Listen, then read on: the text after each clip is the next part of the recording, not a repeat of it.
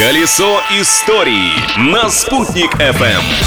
Всем большой солнечный привет! Вы слушаете программу «Колесо истории». Раскладываем по полочкам самые знаменательные события этого дня. Сегодня 30 мая, ну это вы и так знаете. Так что я, Юлия Санбердина, попытаюсь вас удивить другими фактами. Начнем, пожалуй.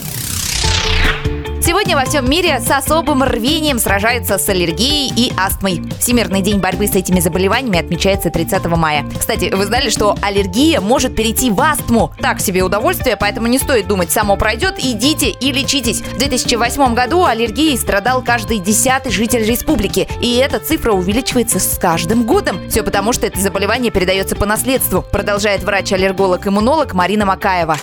Решающая роль возникновения полиноза принадлежит наследственности. Если страдает оба родителя, то риск возникновения аллергии на цветение составляет 70-80%. Если страдает один родитель, то он гораздо меньше – 25-50%.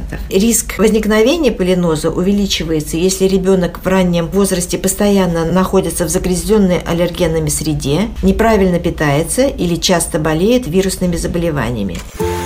Для аллергиков даже создали специальные сайты и приложения. Так, Яндекс Погода, например, сообщает, что сейчас в Уфе низкая концентрация пыльцы, ели и сосны. Кстати, учитывая тот факт, что наиболее агрессивным аллергеном на сегодняшний день является береза, сейчас даже идет речь о том, чтобы перестать высаживать эти деревья в городах. События дня. В 2007 году, 30 мая, состоялось важное событие для медицины Башкортостана и всей страны. В этот день в уфимском филиале предприятия «Иммунопрепарат» впервые в России начали производство вакцин от разных болезней в одноразовых стерильных шприцах. До этого лекарства фасовали в ампулы, что не так удобно. Чтобы избежать подделок, на каждый такой шприц наносят специальную голограмму и надпись «Бесплатно». Обратите внимание, когда будете делать прививку от энцефалита или гриппа, например. Личность дня.